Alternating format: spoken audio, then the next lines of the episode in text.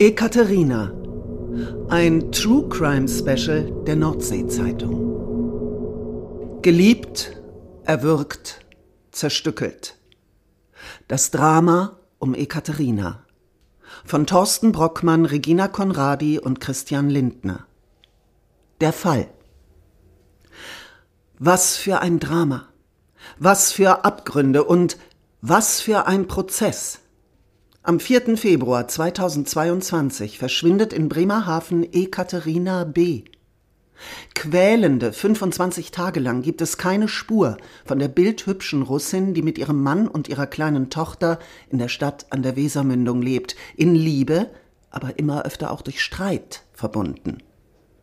25 Tage lang wird nach der 32-Jährigen gesucht, von der Polizei und von hunderten Freiwilligen bis die Flut am 1. März am Deich von Bremerhaven einen großen schwarzen Koffer anspült. Die Polizei findet darin die Leiche der jungen Frau, grausam zerstückelt. Noch am selben 1. März wird ihr Mann, damals ist er 45, von der Kriminalpolizei Bremerhaven festgenommen. Drei Monate später, im Juni 2022, wird er des Mordes an seiner Frau angeklagt. In dem zehn Monate währenden Mordprozess am Landgericht Bremen schweigt er. Lange. Statt seiner legt seine Mutter im Zeugenstand ein Geständnis ab. Sie will ihre Schwiegertochter ermordet, zerstückelt und dann mit Hilfe ihres Sohnes beseitigt haben. Dennoch bleibt die Frau frei. Das Gericht glaubt ihr nicht. Es vermutet offenbar, die Mutter will ihren geliebten Sohn mit einem falschen Geständnis retten, will für ihn ins Gefängnis gehen. Sie will einen Mann schützen, der vor dem Verschwinden seiner Frau tagelang etwa danach googelte, wie ein Körper in Säure aufgelöst werden kann. Lange ist unklar, ob die Indizien für einen Schuldspruch gegen Ekaterinas Ehemann ausreichen. Am 23. Mai 2023 aber fällt das Schwurgericht sein Urteil.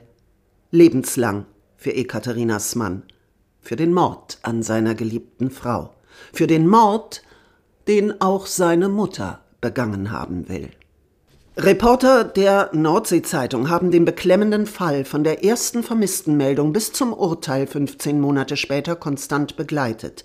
Wir waren bei der Suche dabei, bei jedem der 43 Verhandlungstage. Wir sprachen mit Bekannten und Verwandten, mit Ermittlern und Betreuern, mit Juristen und Gutachtern. Wir schildern in diesem True Crime Special zusammenfassend das Drama um Ekaterina, um ihre Tochter, um ihren Mann und um ihre Schwiegermutter, von der Vorgeschichte bis zum Schuldspruch. Unsere Schilderung beruht auf den Angaben vor und während des Prozesses sowie auf eigenen Recherchen. Die Familie. Das Paar. Ekaterina stammt aus Russland. Ihr 13 Jahre älterer und wie seine Mutter in Bremerhaven lebender Mann ursprünglich aus Kasachstan. Beide lernen sich 2010 in einem Urlaub in der Türkei kennen. Aus ihrem Urlaubsflirt wird eine große Liebe. Schon nach ein paar Monaten siedelt Ekaterina von St. Petersburg nach Bremerhaven um. Sie heiratet ihren Mann. Das Paar lebt im Bremerhavener Stadtteil Wulsdorf in einem gepflegten Einfamilienhaus in einer ruhigen Spielstraße. Rote Klinker, schwarzes Dach, weiße Rollläden. Ihr Hochzeitsfoto vermittelt ein glückliches Bild. Er wirkt wie ein Mann, der seiner jungen Frau Halt gibt. Sie schmiegt sich zärtlich an ihn und lächelt selig. Alles sieht so aus, als hätten sich zwei füreinander bestimmte Menschen gefunden und es geschafft. Ein Psychiater stellt später im Prozess fest, sie haben nie zueinander gepasst. Ekaterina Ekaterina wird als kluge, attraktive, temperamentvolle Frau, als offener Mensch beschrieben. Sie ist eine liebevolle Mutter, und steht in engem Kontakt zu ihrer Familie in Russland und zu den Freunden in Bremerhaven. Sie setzt ihr in Russland begonnenes Studium der Betriebswirtschaft in Deutschland fort, geht gerne joggen, macht Yoga, sucht ruhige Orte im Grünen auf. Mit beiden Beinen im Leben aber steht sie nicht. Familienhelferinnen lernen sie nach zehn Jahren in Deutschland als unselbstständige Frau kennen.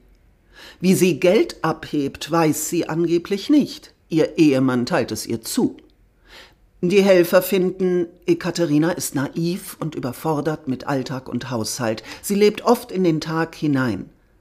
Als sie verschwindet, ist ein Gutachten in Arbeit, ob sie überhaupt fähig ist, ihr Kind zu erziehen. Die Familienanwältin ihres Mannes sagt, Ekaterina ist damit überfordert gewesen, sich um ihr Kind zu kümmern.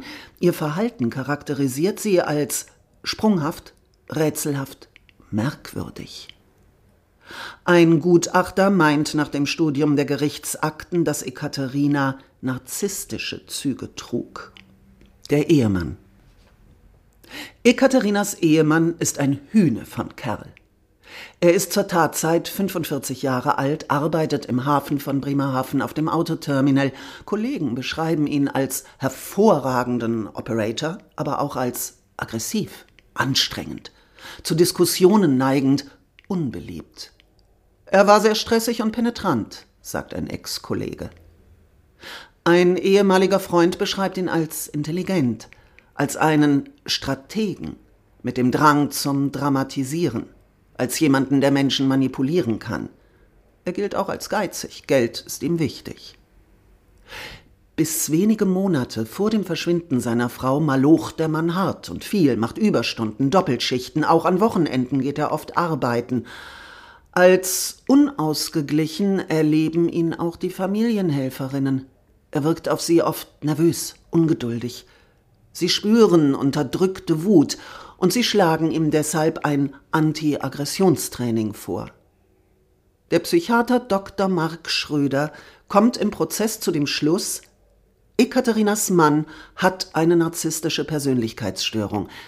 Er kann also kaum in den Gefühlen anderer lesen und er denkt, dass er überlegen und besonders ist. Vom Verhalten eines Stalkers spricht eine Psychologin des Jugendamtes Bremerhaven, die die Familie länger betreute. Er hat zehnmal angerufen am Tag, sagt sie. Ihr Zeitkontingent für diesen einen Fall werde völlig gesprengt. Die Tochter das zierliche Einzelkind mit den langen blonden Haaren wächst überbehütet auf, des Vaters wegen. Den Kindergarten besucht das Mädchen nicht durchgängig, lange spricht das in Deutschland geborene Kind nur wenig Deutsch. Eine für das Gericht per Video aufgezeichnete, einfühlsame Befragung der Fünfjährigen zeigt, das Mädchen hat früh realisiert, dass sich ihre Eltern nicht so gut verstanden haben. Sie erinnert sich, die Mama schreit, geht oft weg. Das Mädchen sagt auch, mit Papa habe ich mich besser verstanden. Fast alles, sagt sie, hat sie mit ihm gerne gemacht.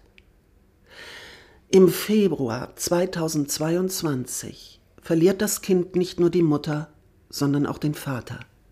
Seit seiner Festnahme haben sie sich nicht mehr gesehen. Das Kind lebt, auch von den Großeltern abgeschirmt, in einer Wohngruppe für traumatisierte Kinder der Mann und sein Töchterchen. Ekaterinas Mann liebt sein einziges Kind abgöttisch und er ist dabei angstgesteuert. Er lässt es nicht aus den Augen. Er trägt es nur schwer, nicht mit ihr in einem Raum zu sein. Er halbiert seine Arbeitszeit im Hafen, um mehr für seine Tochter da sein zu können. Er bringt das Mädchen in den Kindergarten und holt es wieder ab, er kocht für sie und nachts schläft sie im Zimmer der Eltern. Seine Familienanwältin sagt, der Mann hat nur seine Tochter im Kopf gehabt. Eine Psychologin spricht im Prozess von einem psychischen Missbrauch des Kindes durch den Mann, der sich als den bestmöglichen Vater wahrgenommen hat. Mit seinen Verlustängsten hemmt er, nach Meinung der Experten, die Entwicklung seines Kindes. Das kleine Mädchen ist deshalb bereits vor dem Verschwinden von Ekaterina in einer Therapie. Die Mutter des Mannes die ersten 38 Jahre ihres Lebens verbringt die spätere Schwiegermutter von Ekaterina in Kasachstan. Ihre Familie stammt von Wolga-Deutschen ab. Die Einser-Schülerin wird erst chemisch-technische Assistentin, später Chemieingenieurin, dann Lehrerin an einem Gymnasium. Sie heiratet mit 18, bekommt einen Sohn. Er wird der wichtigste Mensch in ihrem Leben. Bis heute verbindet beide eine enge Beziehung. 1994 wandert sie mit ihrer Familie nach Deutschland aus. Bremerhaven wird ihre neue Heimat. 2001 findet sie dort eine gute Stelle am namhaften Alfred Wegener Institut. Dort geht sie als chemisch-technische Assistentin mit auf rund 25 Expeditionen, oft auch in die Arktis. Ihre Migrationsgeschichte gilt als exemplarisch für die Lebenswege vieler Einwanderer nach Deutschland. Deshalb hängt ein metergroßes Bildnis von ihr neben 30 anderen Porträts an der Fassade des deutschen Auswandererhauses in Bremerhaven. Ein Reporter der Nordsee-Zeitung interviewt sie deshalb zwei Stunden, lange vor dem Mord. Noch heute erinnert er sich positiv an sie die Frau, die viel geleistet hat, wirkte ausgesprochen warmherzig auf ihn. Die Mutter und ihr Sohn. Er bleibt das einzige Kind seiner Mutter. Psychologen sagen, eine natürliche, gesunde Distanz zu ihrem Sohn fehlt ihr. Sie hingegen wird eher von einer starken Mutterliebe sprechen. Sie habe schon immer so viel für ihren Sohn getan. Als Junge stürzt er von einem Baum kann lange nicht zur Schule gehen, seine Mutter wechselt deshalb die Schule, um nachmittags statt seiner die wichtigsten Unterrichtsstunden besuchen zu können, und danach vermittelt sie ihrem Jungen den Unterrichtsstoff, damit er kein Jahr verlor, sagt sie. Auch als ihr Sohn längst erwachsen ist, heiratet, in Bremerhaven eine eigene Familie gründet, bleibt sie ihm nahe. Ekaterina und ihr Mann leben anfangs mit seinen Eltern in einem Haus. Die Mutter steht ihrem Sohn zu nahe, finden Bekannte. Einer nennt sie später Übermutter. Eine Frau, die noch stärker als er alles kontrollieren will. Helfer aus den Behörden teilen diese Sicht. Die Schwiegermutter hat das Sagen in der Familie, erinnern Sie sich. Sie bestimmt, was ihr Sohn zu tun und zu sagen hat. Als seine Ehe heftig kriselt und das Jugendamt wegen des Kindes eingreift, begleitet sie ihren Sohn häufig zu den Treffen. Die Helfer raten ihm auch deshalb, einen Psychiater zu konsultieren. Mutter und Sohn telefonieren ungewöhnlich oft, kommunizieren auch per Handy extrem häufig. Der komplette WhatsApp-Chat zwischen Mutter und Sohn füllt 1699 Seiten der Ermittlungsakten. Die Frau genießt diese Nähe. Eine Kommissarin erinnert sich an folgende Worte der Mutter Ihr Sohn sei wie ein Vater für sie, so rührend kümmere er sich um sie. Und wenn ihr Sohn ihr sagte, was sie tun solle, dann mache sie das auch. Die Ermittlerin empfindet das als abgöttische Liebe. Ekaterina und ihre Schwiegermutter. Mit ihrer Schwiegermutter, zur Tatzeit ist die 65, hat es Ekaterina nicht leicht. Die Mutter mischt sich in die Ehe ihres Sohnes ein. Sie kritisiert Ekaterina, sie macht ihr den Vorwurf, keine gute Hausfrau zu sein. Bekannte der Familie sagen, die junge Frau hatte bei ihrer Schwiegermutter niemals eine Chance. Ekaterina hadert damit. Aber sie fügt sich auch. Betreuerinnen fällt auf, im Haus ist Ekaterina gut gestylt, doch wenn sie das Haus verlässt, verwandelt sich die bildhübsche Frau zu einer grauen Maus, weil sie sich sonst von ihrer Schwiegermutter anhören muss, dass sie wie eine Nutte herumlaufe. Die Mutter ihres Mannes sagt aber auch, sie war wie eine eigene Tochter für mich. Als Ekaterina verschwunden ist und die Polizei sie dazu befragt, macht die Schwiegermutter nie den Eindruck, in Sorge um ihre Schwiegertochter zu sein. Die Vorgeschichte Ihre Ehe Ekaterinas Mann will seiner jungen, aparten Frau ein unbeschwertes Leben bieten. Der deutlich ältere Mann trägt sie auf Händen. Beide reisen viel, wünschen sich ein Kind. 2016 bekommt das Paar eine Tochter. Sie ist fünf Jahre alt, als ihre Mutter verschwindet. Das Familienglück scheint perfekt. Lange hält das Idyll allerdings nicht. Ekaterinas Ehe mutiert zwei, drei Jahre nach der Geburt des Kindes zur Hölle. Vor Gericht wird später durch die Aussagen der Familienhelfer bekannt, es gibt oft Streit. Um das Essen, um das Einräumen des Geschirrspülers, um die richtige Erziehung der Tochter und wegen Ekaterinas Schwiegermutter. Die junge Frau findet, seine Mutter mischt sich zu sehr in ihre Ehe ein, sie sei zu oft im Haus. Ende 2019 werden die Behörden das erste Mal auf die Familie aufmerksam. Es geht um häusliche Gewalt. Der Fall verläuft aber schnell im Sande, das Ehepaar signalisiert einem Sozialarbeiter, wir vertragen uns wieder. Doch Ekaterina und ihr Mann machen sich weiter gegenseitig schlecht, überschütten sich mit Vorwürfen, auch vor ihrem Kind. Ekaterina kann nicht schlafen. Ihr Mann fotografiert und filmt sie heimlich, nimmt Streitszenen zum Beweis mit dem Handy auf. Einen Computerexperten im Bekanntenkreis fragt er, kannst du Ekaterinas Handy knacken?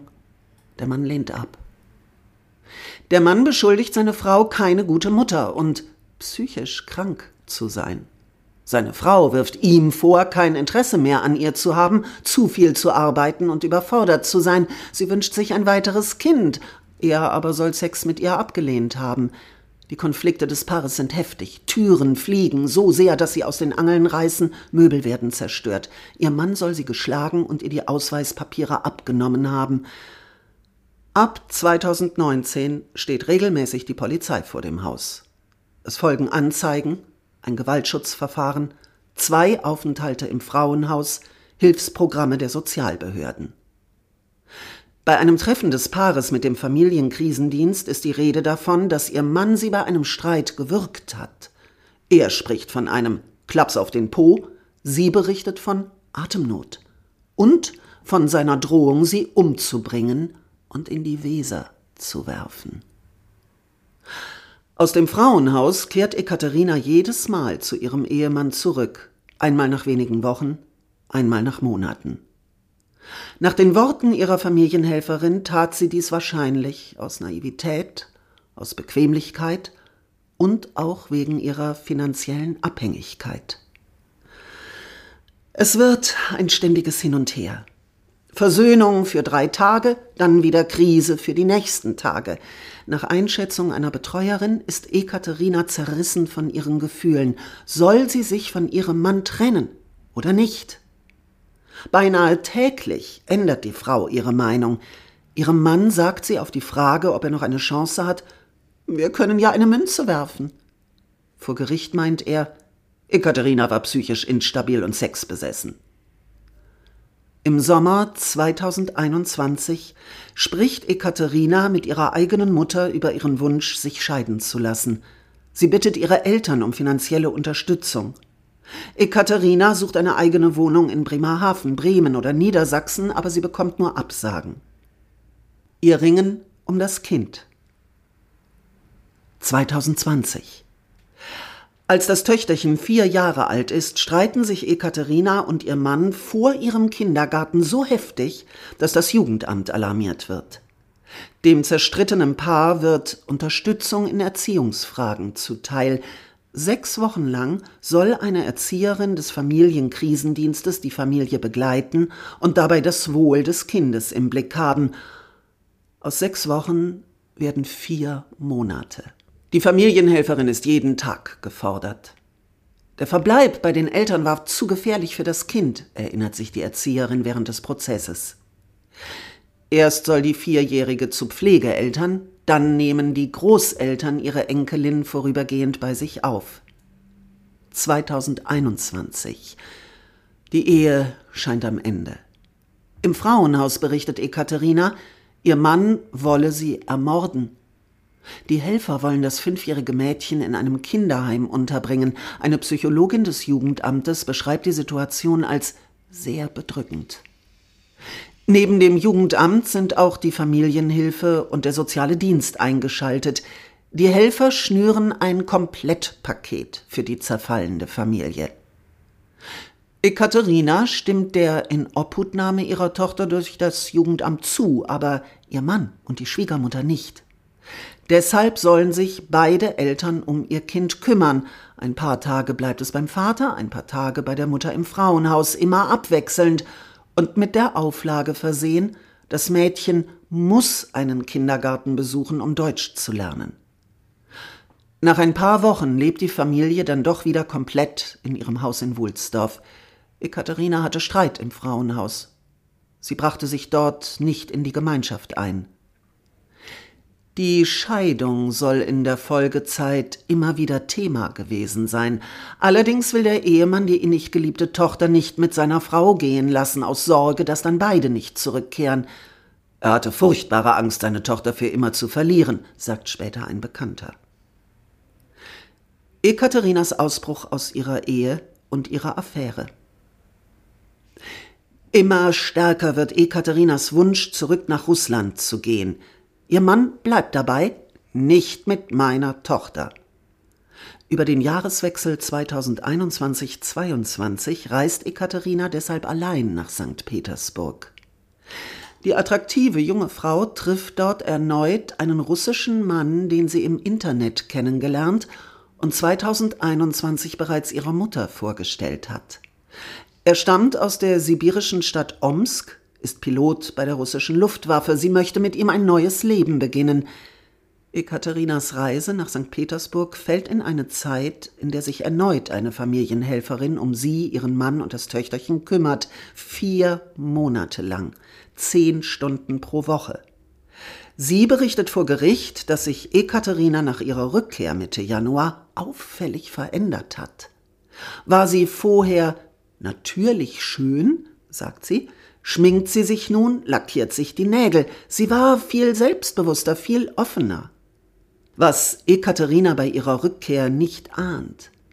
Sie hat nur noch rund drei Wochen zu leben.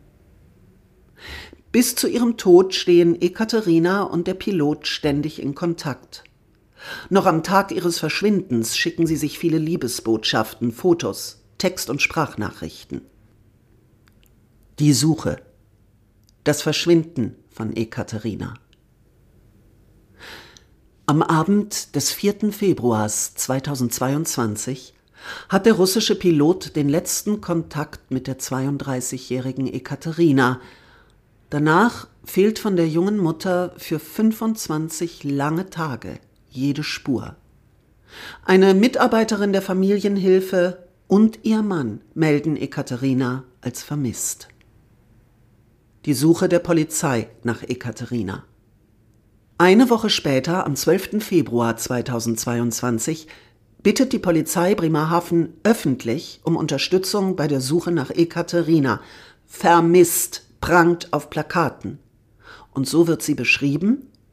Größe 1,63 Meter, Augenfarbe grün, sie hat längere braune Haare, sie spricht Deutsch und Russisch. Diese Worte stehen neben dem letzten Selfie der hübschen jungen Frau. Sie dürfte es ihrem Geliebten geschickt haben. Es zeigt sie fröhlich, natürlich, offen. Und sie trägt einen rosafarbenen Schal. Auf den Aufruf hin gehen so viele Hinweise ein, dass 30 Polizisten das Verschwinden der Frau untersuchen. Ihr Ehemann wird das erste Mal festgenommen für einen Tag. Die Ermittlungsgruppe Ekaterina wird gegründet. Ihr gehören auch russisch sprechende Polizisten an. Bald wird auch die Polizei im benachbarten Niedersachsen in die Suche nach Ekaterina eingebunden. Die Polizei startet mehrere intensive Sucheinsätze. Daran beteiligen sich auch Beamte der Bereitschaftspolizei Bremen, eine Polizeihundertschaft aus Bremen und Polizeianwärter. Suchhunde aus Braunschweig, Osnabrück und Lüneburg werden angefordert. Boote und eine Drohne mit Wärmebildkamera kommen zum Einsatz. Eine auf die Suche im Wasser spezialisierte Einheit des Technischen Hilfswerks aus Sachsen-Anhalt sucht mit einem Sonargerät den Grund der Weser ab. Alle Suchanstrengungen bleiben ergebnislos. Am 23. Februar 2022 fahndet die Polizei mit Hilfe der ZDF-Sendung Aktenzeichen XY ungelöst deutschlandweit nach der verschwundenen Ekaterina. Die Suche von Bürgern nach Ekaterina. Das rätselhafte Verschwinden von Ekaterina beschäftigt die Menschen in der Stadt und weit darüber hinaus. In der Hoffnung auf Hinweise hängen Freunde und Bekannte überall in Bremerhaven Suchplakate auf. Frauen, die Ekaterina gar nicht kannten, gründen eine private Suchinitiative. Wir suchen weiter, bis klar ist, was mit Ekaterina passiert ist, sagt eine der Organisatorinnen. Zwei Wochen nach dem Verschwinden der jungen Frau suchen etwa 400 Freiwillige aus ganz Norddeutschland in Bremerhaven in mehreren Intervallen nach ihr, unterstützt von Rettungshundestaffeln. Der Fall Ekaterina im Internet.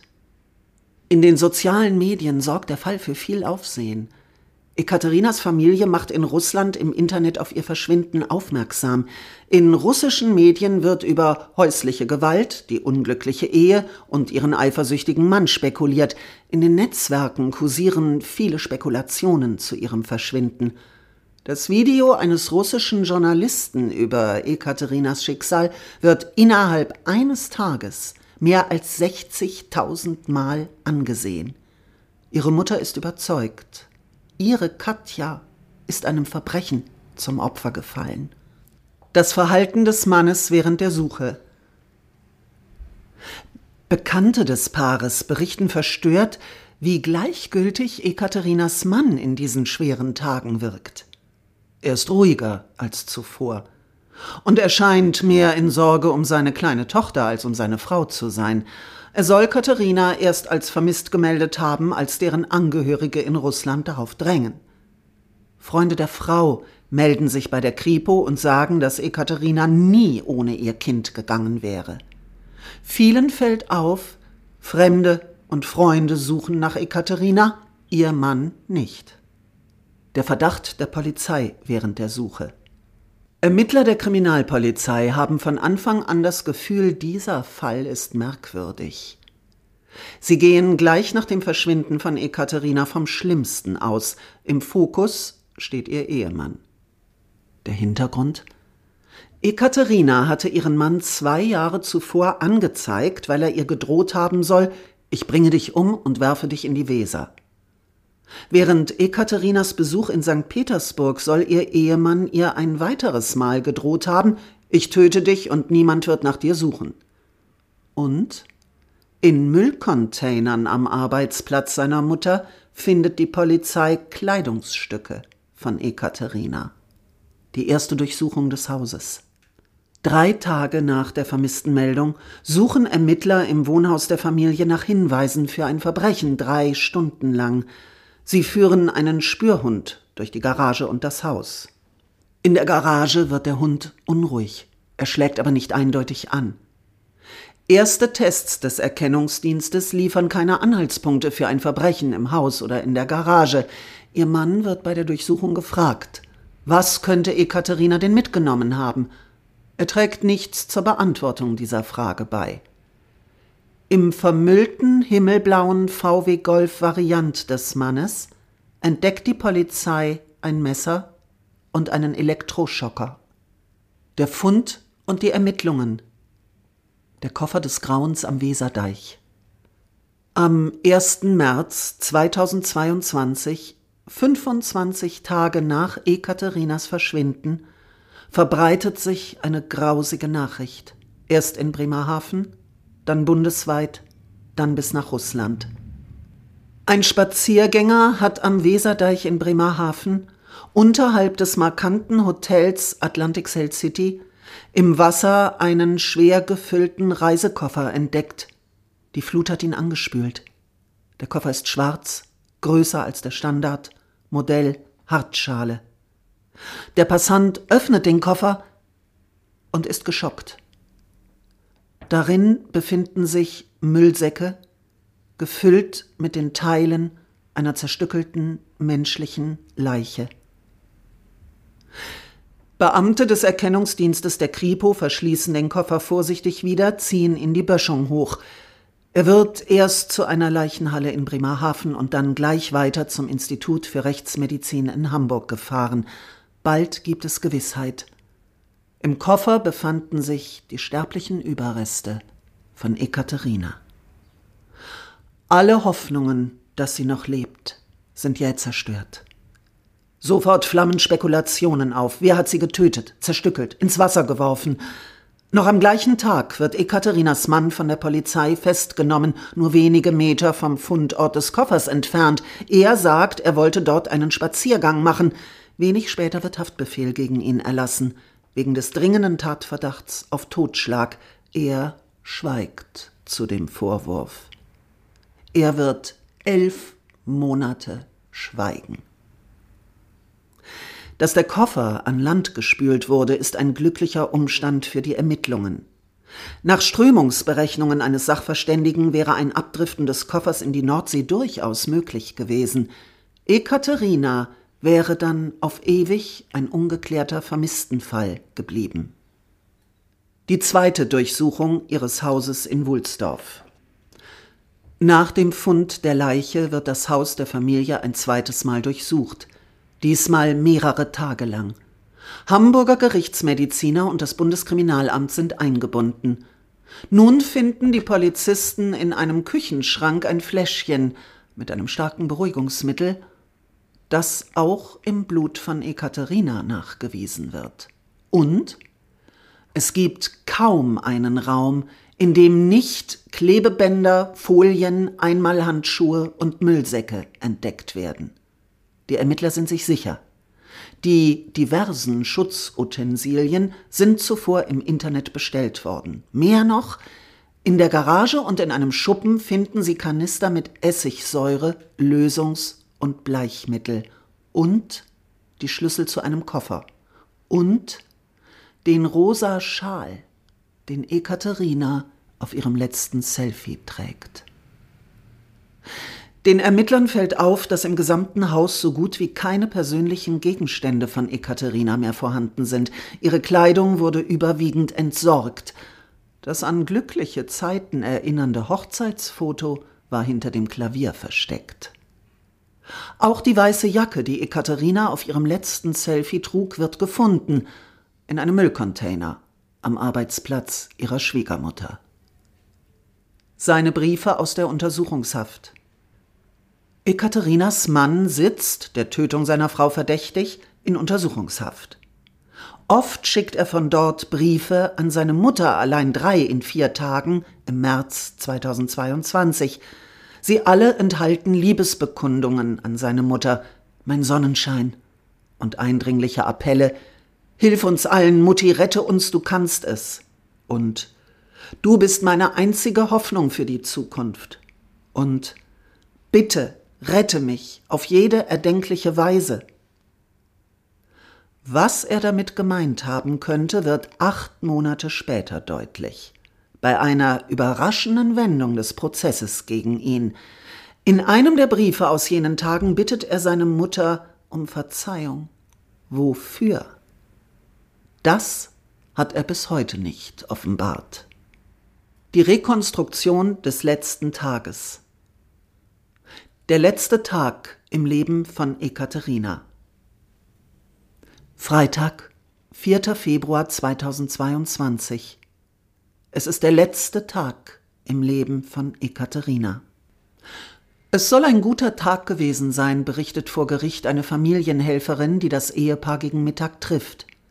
Während des Treffens lachen die Eheleute und fahren anschließend gemeinsam nach Hause, um 16.30 Uhr geht Ekaterina für zehn Minuten spazieren mit einer hellen Jacke und in einem gelben Rock. Das zeigt die Auswertung von Überwachungskameras der Nachbarn. Es sind die letzten Bilder der lebenden Frau.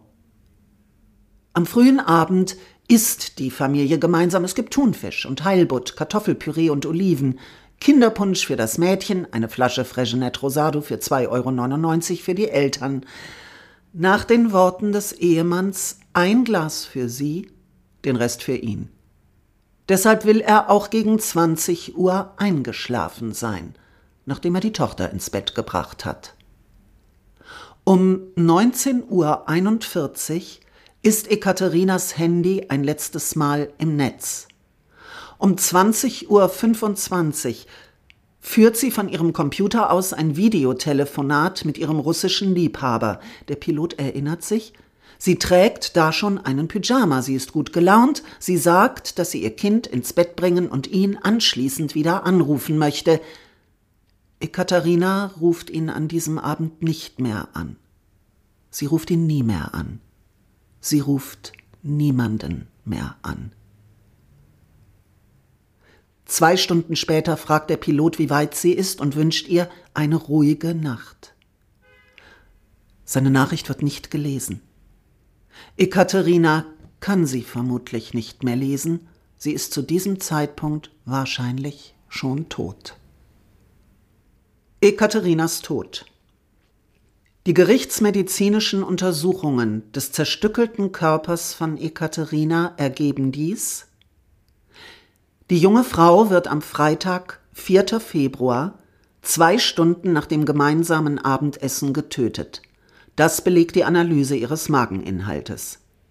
Die Forensiker finden in ihrem Blut Spuren des Betäubungsmittels Diazepam und von Alkohol.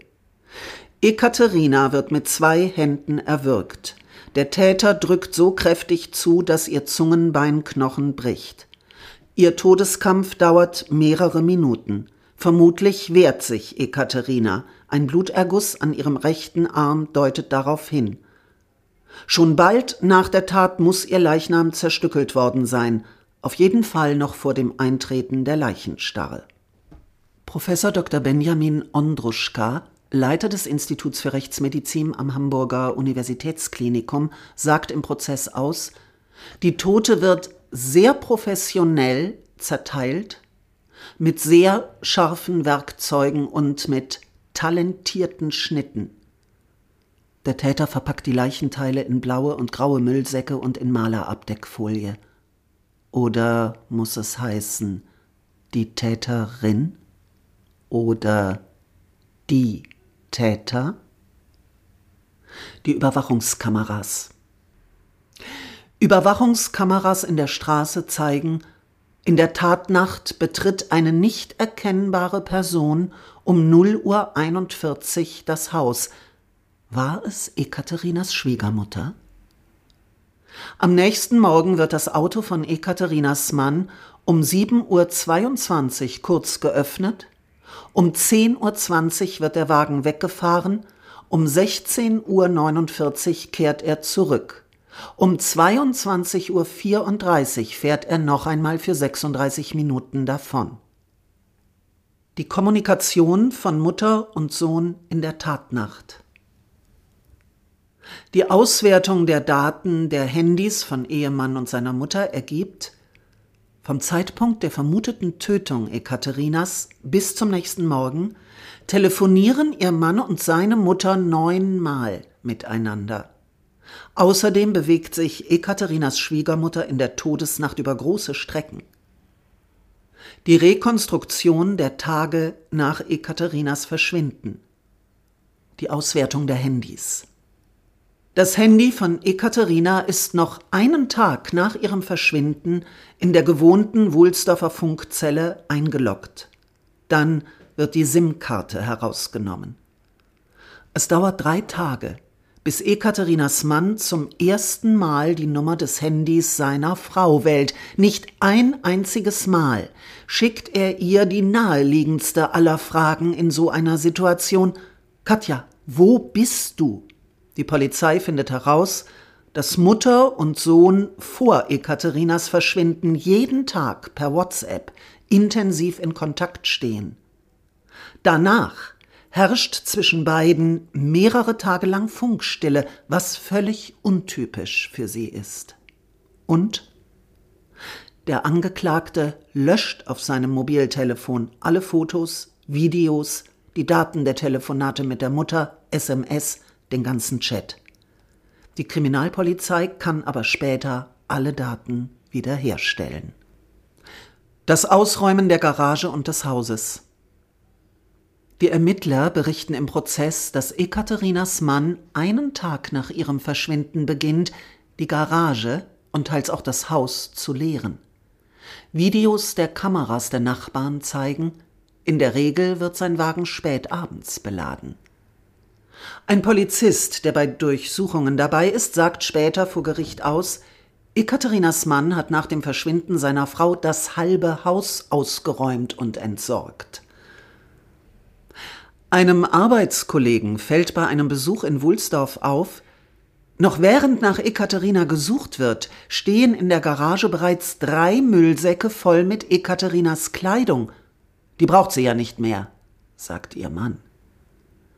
Der 46-Jährige wird zum Kettenraucher und seine Mutter ist nun noch öfter im Haus, fast so, als wäre sie bei ihrem Sohn eingezogen. Die Säuberung seines Wagens. Mitte Februar fährt der Mann von Ekaterina mit seinem Auto bei einem Fahrzeugaufbereiter im Fischereihafen von Bremerhaven vor. Sein Wunsch, das Wageninnere soll sehr gründlich gesäubert werden, von oben bis unten. Der Innenraum wird ausgesaugt, mit Druckluft und einem Universalreiniger behandelt, die Scheiben geputzt, die Polster mit einem Sprühextraktionsgerät und einer chemischen Substanz. Bei der Abholung erkundigt sich der Kunde, ist die Arbeit gut und gründlich gemacht worden? Der Chef der Autoreinigung erinnert sich, kein angenehmer Zeitgenosse. Seine Erklärungen für ihr Verschwinden. Die Aussage des Ehemannes. Am 10. Februar 2022, sechs Tage nach dem Verschwinden Ekaterinas, wird ihr Ehemann festgenommen. Einen Tag später verhört die Kriminalpolizei Bremerhaven ihn sechs Stunden lang. Der Hauptsachbearbeiter für den Fall beschreibt den Mann als den ungewöhnlichsten Tatverdächtigen seiner Laufbahn. Die Polizei konfrontiert den Mann mit dem Vorwurf, dass er seine Frau getötet haben könnte. Beteiligte an dem Verhör erinnern sich, der so Beschuldigte ist darüber weder erschrocken noch empört. Er wirkt auch nicht um seine Frau besorgt, die ja nun schon eine Woche lang spurlos verschwunden ist. Stattdessen beschäftigt ihn die Frage, ob er das alleinige Sorgerecht für sein fünfjähriges Töchterchen bekommt, falls seine Frau nicht mehr auftauchen sollte. Und er fragt nach Zeitschriften, falls ihm in der Zelle langweilig wird. Zum Verschwinden seiner Frau sagt er, er hat nach dem letzten gemeinsamen Essen der Familie Herzrasen und Unwohlsein und ruft deshalb seine Mutter an. Die gibt ihm den Rat, trink ein Glas Wasser und leg dich wieder hin. Er tut das. Wacht erst am nächsten Morgen auf und seine Frau ist fort. Sie habe das ständig getan, kam aber immer wieder und deshalb habe er sich keine Sorgen gemacht. Er äußert die Vermutung, dass seine Frau wieder nach Russland gereist ist mit 13.000 Euro, die sie ihm gestohlen habe. Als Beleg führt er einen verschwundenen Koffer an, schwarz, groß, Hartschale. Diese Beschreibung passt exakt zu dem Koffer, in dem vier Wochen später am Weserdeich in Bremerhaven die zerstückelte Leiche seiner Frau gefunden wird. Die große Anteilnahme, das Gedenken an Ekaterina.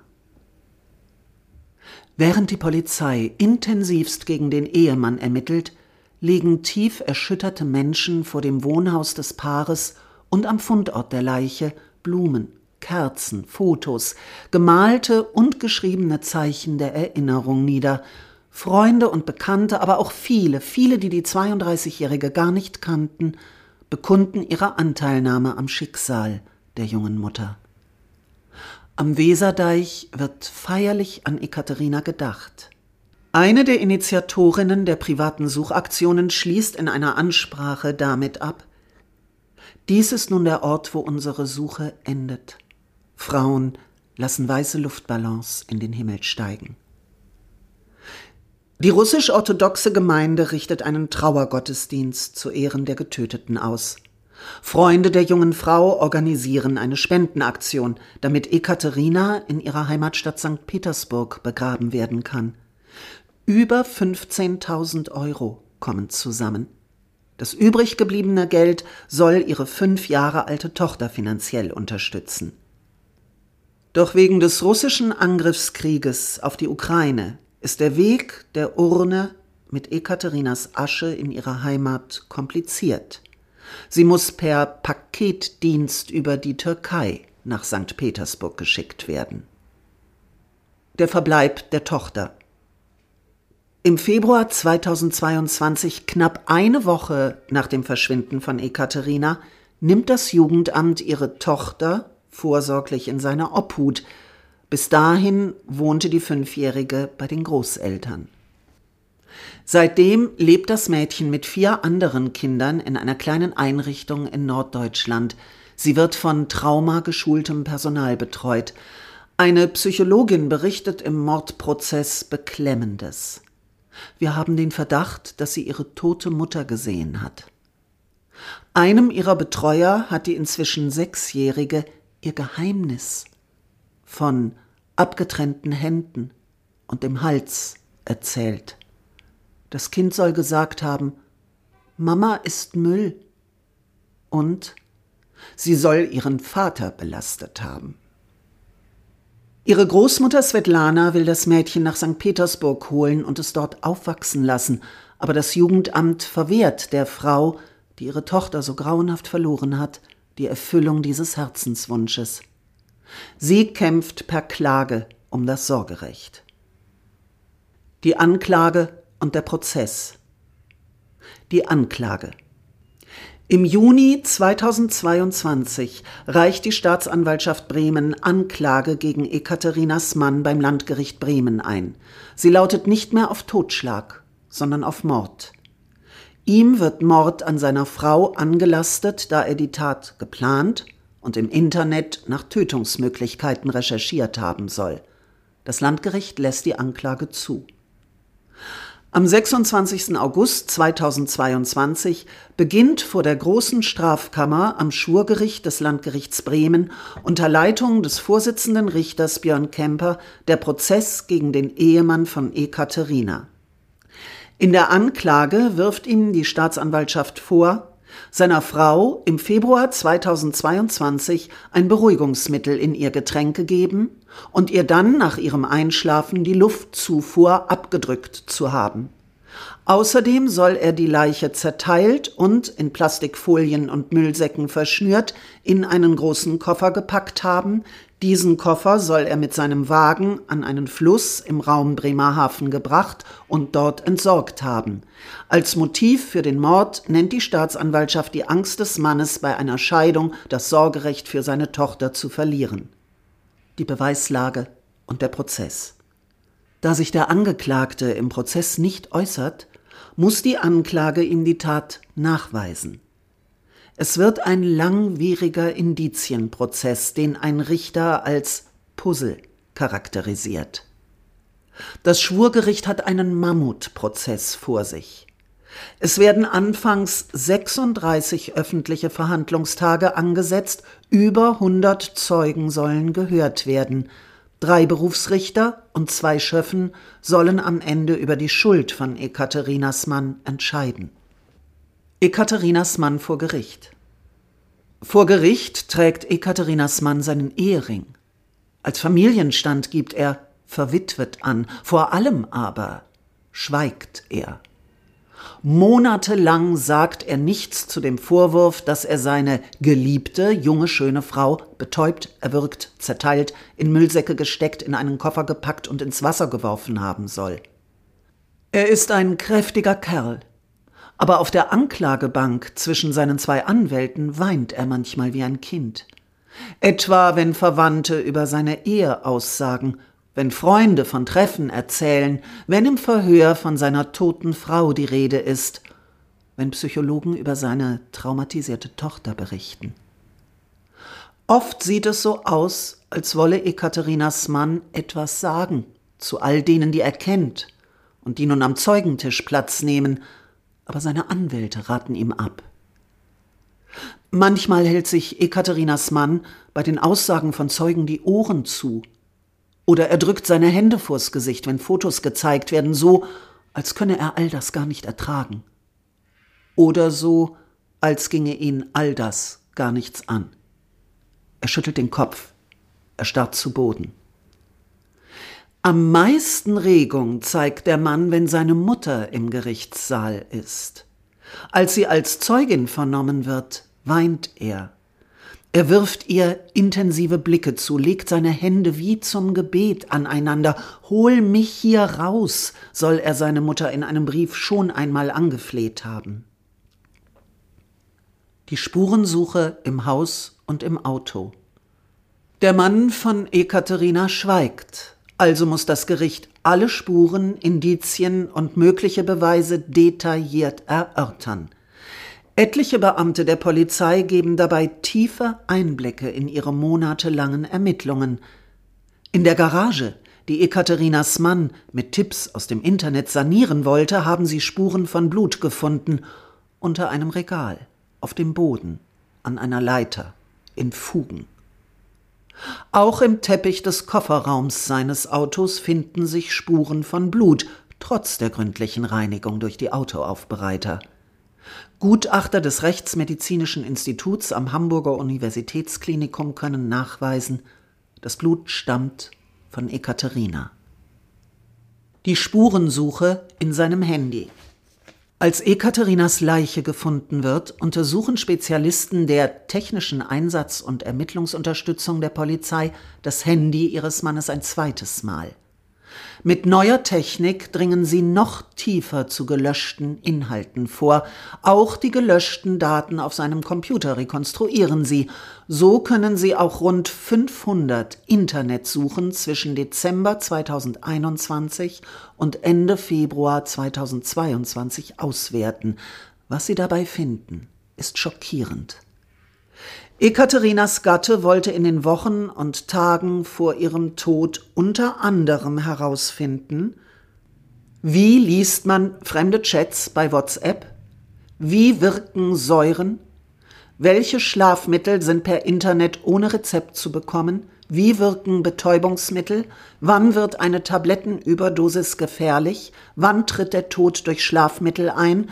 Sind vor Gericht Lügendetektoren zulässig?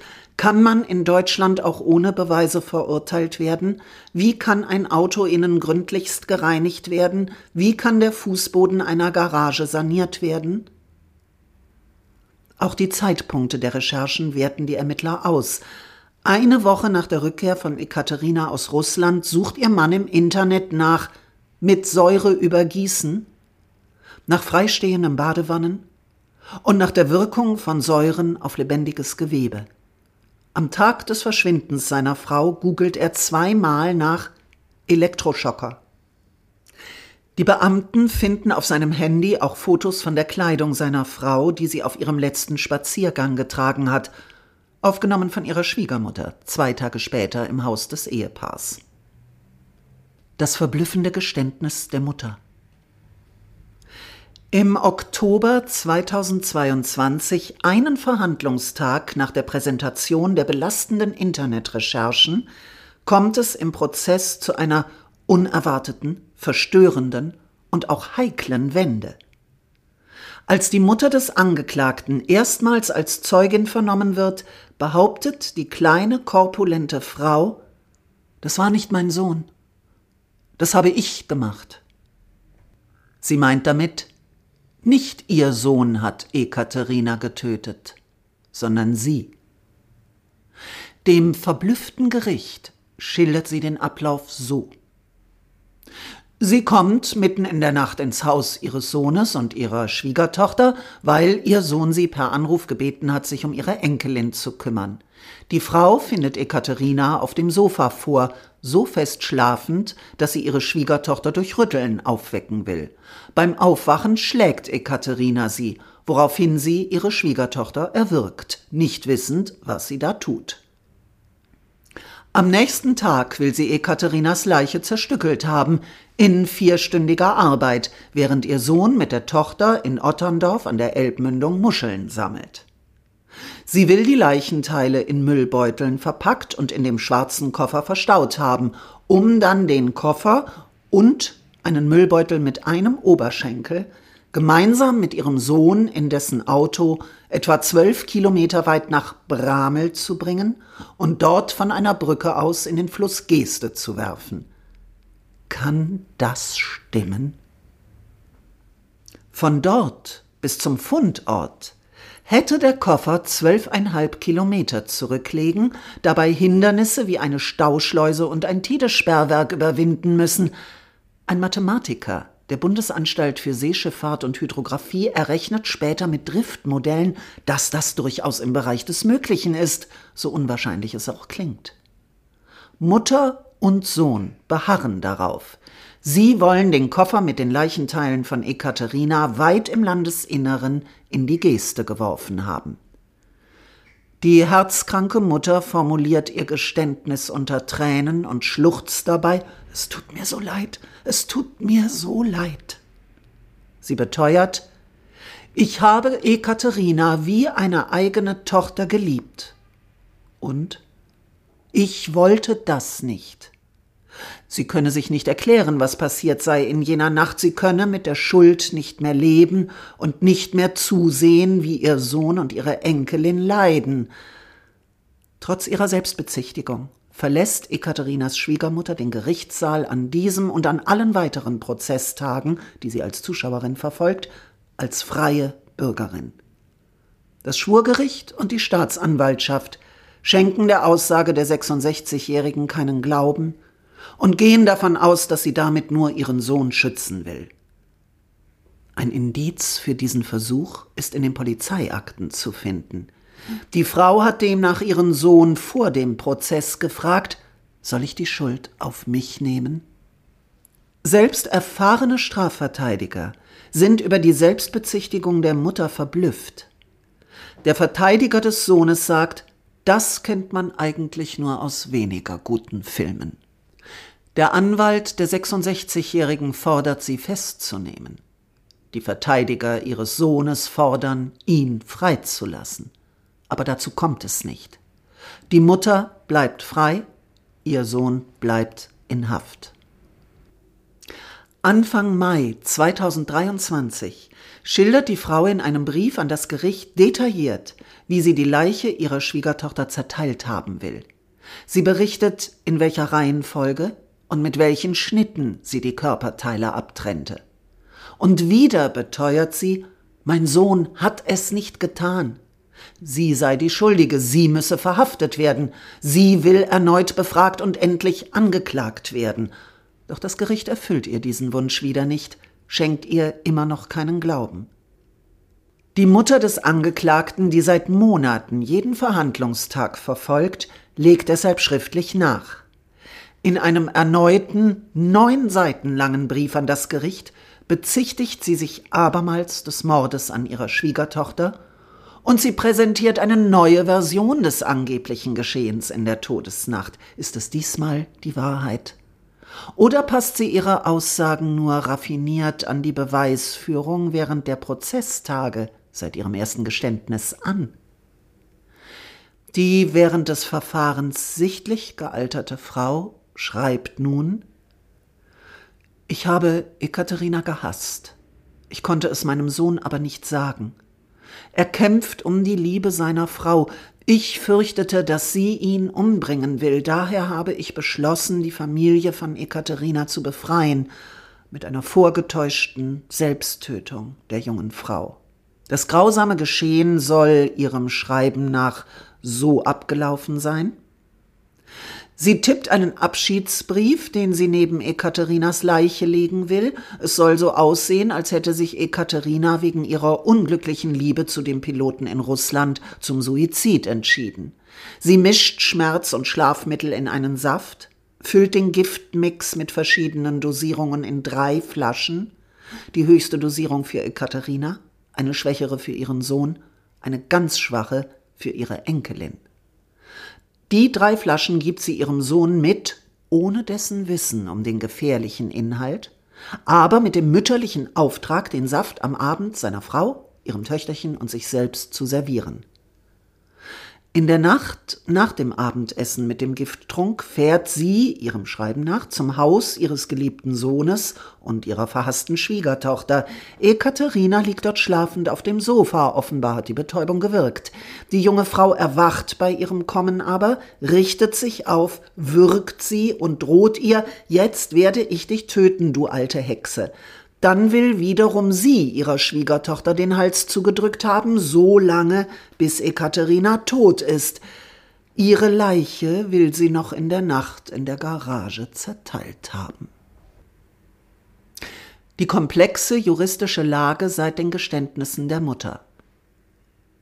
Der Prozess wird durch die Geständnisse der Mutter noch diffiziler, als er ohnehin schon ist. Prozessbeobachter meinen, für die Schuld von Ekaterinas Ehemann gibt es trotz intensivster Ermittlungen zwar viele Indizien, aber keinen einzigen klaren Beweis. Zu dieser Einschätzung kommt auch die Kriminalpolizei. Stattdessen gibt es mit seiner Mutter seit ihrem Geständnis jemanden, der offensiv behauptet, Ekaterina allein und ohne Wissen und Zutun ihres Sohnes getötet zu haben. Er habe erst am nächsten Tag von ihrer Tat erfahren und ihr nur geholfen, die Leiche seiner Frau zu beseitigen.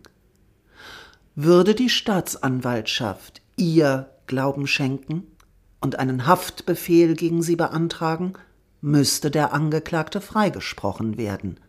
Und genau das könnte das Kalkül seiner Mutter gewesen sein. Später wird vor Gericht bekannt, nach ihrem Geständnis ruft die Frau bei einer Ex-Kollegin ihres Sohnes an. Sie interessiert dabei nur eines. Kann mein Sohn auf dem Autoterminal gleich wieder anfangen, wenn er freigesprochen wird? Der Rechtsmediziner. Auch der Leiter des Instituts für Rechtsmedizin am Hamburger Universitätsklinikum, Professor Dr. Benjamin Ondruschka, glaubt der Schwiegermutter nicht. Er sagt drei Verhandlungstage nach ihrem Geständnis, in ganz Norddeutschland hat es seit 1959 keinen einzigen dokumentierten Fall gegeben, dass eine Schwiegermutter ihre Schwiegertochter zerstückelt und die Leichenteile abgelegt hat. Der Experte findet, ein derartiges Tatmuster ist eindeutig männlich. Der Verteidiger kontert, eine kann die erste sein. Der Angeklagte spricht nun doch stundenlang. 15. Februar 2023. Nach sechs Monaten Prozess, ab dem 28. Verhandlungstag, spricht der Angeklagte erstmals. Und er spricht ausführlich.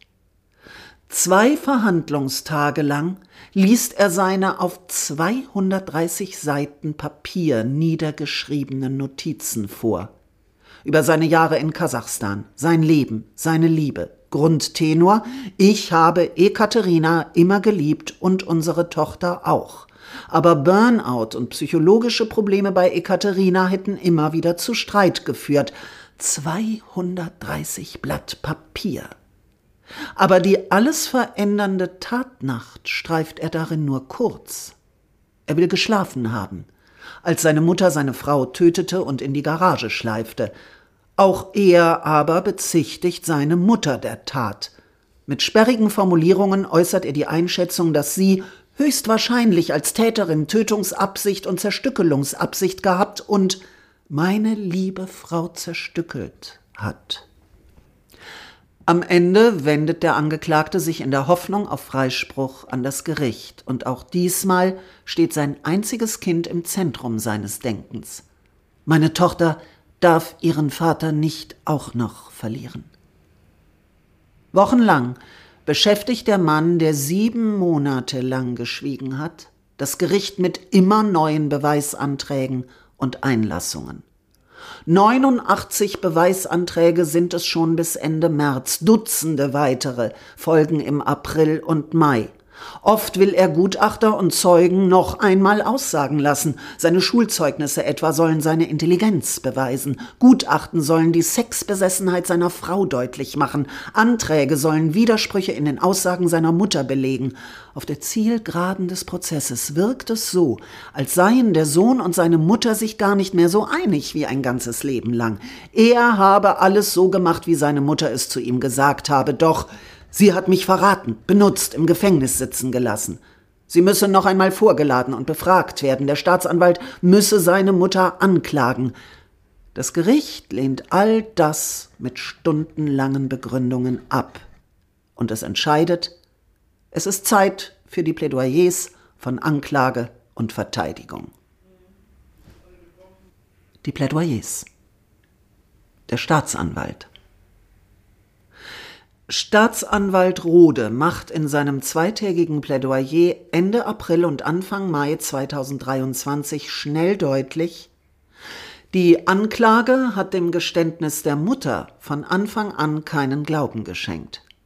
Für die Tat kommt ausschließlich der Angeklagte in Betracht. Zu diesem Schluss kommt der Staatsanwalt anhand der Obduktion, der Telefondaten und der Videoaufnahmen aus der Nachbarschaft. Ihre Angaben zum vermeintlichen Tathergang passen für ihn nicht mit den Erkenntnissen der Gutachter zusammen. Nach Überzeugung des Staatsanwaltes war es so, im langen Trennungs- und Sorgerechtsstreit wird dem Angeklagten irgendwann klar, dass die Scheidung nicht mehr zu verhindern ist und die Tochter wohl der Mutter zugesprochen wird. Deshalb besorgt er sich drei Fläschchen Diazepam, um Ekaterina nach oder bei einem Abendessen zu betäuben. Als Ekaterina reglos auf dem Sofa liegt, zieht ihr der Angeklagte Einweghandschuhe über, um mögliche DNA-Übertragungen zu verhindern. Dann wirkt er seine betäubte Frau so lange, bis sie tot ist. Mit einem Elektroschocker überprüft er, ob sie wirklich tot ist. Auf einem Bein der Leiche finden sich dunkle Punkte, passend zu dem Gerät. Noch in der Nacht zerteilt der Mann seine Frau. Am frühen Samstagmorgen beginnt Ekaterinas Mann mit der Entsorgung der Beweismittel. Gegen 7.20 Uhr belädt er sein Auto und fährt davon. Der Staatsanwalt und die Nebenkläger fordern deshalb lebenslänglich als Strafe. Für einen Mord mit einer besonderen Schwere der Schuld, und das bedeutet, schließt sich das Gericht dieser Einschätzung an könnte Ekaterinas Mann nicht nach frühesten 15 Jahren auf Bewährung aus dem Gefängnis entlassen werden. Opferanwältin Margret Hoffmann richtet in ihrem Plädoyer eindringliche Worte an den Tatverdächtigen. Sie wollten ihrer Tochter alles geben und haben ihr alles genommen, die Mutter, den Vater und auch die Großeltern und das Zuhause. Die Verteidigung. Zwei Verteidiger hat der Angeklagte. Thomas Domanski aus Bremerhaven und Professor Helmut Polläne aus Bremen, ein Strafverteidiger von exzellentem Ruf. Beide plädieren auf Freispruch. Rechtsanwalt Domanski zeigt sich sicher, er ist kein Mörder. Es gebe zwar ein paar Indizien, aber keine Beweise. Professor Polläne fordert einen Tag später ebenfalls Ekaterinas Mann aus Mangel an Beweisen vom Mordvorwurf freizusprechen. Seine Argumentation: Es gibt weder Zeugen noch Spuren noch ein Geständnis, dass der Ehemann der Täter war. Es gebe nur ein paar Indizien, die seien aber einseitig ausgewertet worden. Dass es so gewesen sein könnte, reicht nicht aus, sagt der Verteidiger. Und Professor Polläne erinnert an das Geständnis der Mutter des Angeklagten, dass sie die Tat begangen habe. Polläne prangert an, dass dieses Mordgeständnis bislang folgenlos blieb. Wenn sein Mandant nicht in Untersuchungshaft gesessen hätte, hätte das Geständnis seiner Mutter sicher zu ihrer Anklage und ihrer Inhaftierung geführt. Polläne, Zitat, was für eine verkehrte Welt das letzte Wort des Angeklagten. Zwei lange Verhandlungstage nutzt der mittlerweile 47-jährige Angeklagte sein Recht, sein Schlusswort zu halten. Er verliest es und es dauert sieben Stunden. Seine liebste Vokabel dabei ist das Wort nachweislich. Nach eigener Einschätzung war er nachweislich ein guter Ehemann, nachweislich ein toller Vater, nachweislich ein Top-Mitarbeiter und er schildert sich als intelligent und planungssicher. Seine Argumentation, hätte er Ekaterina getötet und beseitigt, hätte er dank seiner nachweislichen Fähigkeiten nicht so viele Spuren hinterlassen, nicht so viele Fehler gemacht. Ekaterina beschreibt er als sehr glückliche Ehefrau, weil ich sie aus all den Problemen befreien konnte und er beteuert mit gefalteten Händen, sie war meine Prinzessin. Flehentlich wiederholt der Mann, ich schwöre auf alles, was mir heilig ist. Ich habe Katja nicht zerschnitten zum zweitausendsten Mal, das war meine Mutter. Er habe ihr diese Tat in der Annahme verziehen, dass sie seine Katja nicht mit Absicht getötet habe. Und er fügt an, ich bin nicht schuld, dass es keine Beweise gibt, dass meine Mutter meine Frau getötet und zerstückelt hat. Sein Plädoyer in eigener Sache beendet der Mann mit den Worten Ich habe fertig. Das Urteil. Nach 44 Prozesstagen. Dienstag, 23. Mai, 9.16 Uhr. Am 44. Verhandlungstag verkündet das Schwurgericht am Landgericht Bremen sein Urteil in dem Prozess, der in die deutsche Rechtsgeschichte eingehen dürfte. Der Ehemann von Ekaterina wird wegen Mordes zu einer lebenslangen Haftstrafe verurteilt. Der Verurteilte kämpft während der Urteilsbegründung mit den Tränen, schüttelt häufig den Kopf, schaut meistens mit leerem Blick geradeaus, einmal legt er seinen Kopf auf den Tisch, vergräbt ihn in seinen Armen die Tochter. Als das Urteil am 23. Mai 2023 verkündet wird, ist das Töchterchen von Ekaterina und ihrem Mann sechs Jahre alt. Das Mädchen lebt in einer Einrichtung für traumatisierte Kinder in Norddeutschland. Zu seinem Schutz bekommt es einen neuen Namen. Seine Mutter ist tot, seinen Vater hat es seit seiner Verhaftung nie mehr gesehen. Das Mädchen entwickelt sich nach den Worten der Psychologin, die jetzt ihr Vormund ist, trotz allem Durchlebten super. Die Sechsjährige sei fröhlich, fit und pfiffig. Bei einer Befragung nach dem Verschwinden ihrer Mutter und nach der Verhaftung ihres Vaters hat das Kind gesagt, ich bin traurig, dass ich meinen Papa nicht sehen darf. Und ich bin traurig, dass ich Mama beim letzten Mal nicht Tschüss gesagt habe.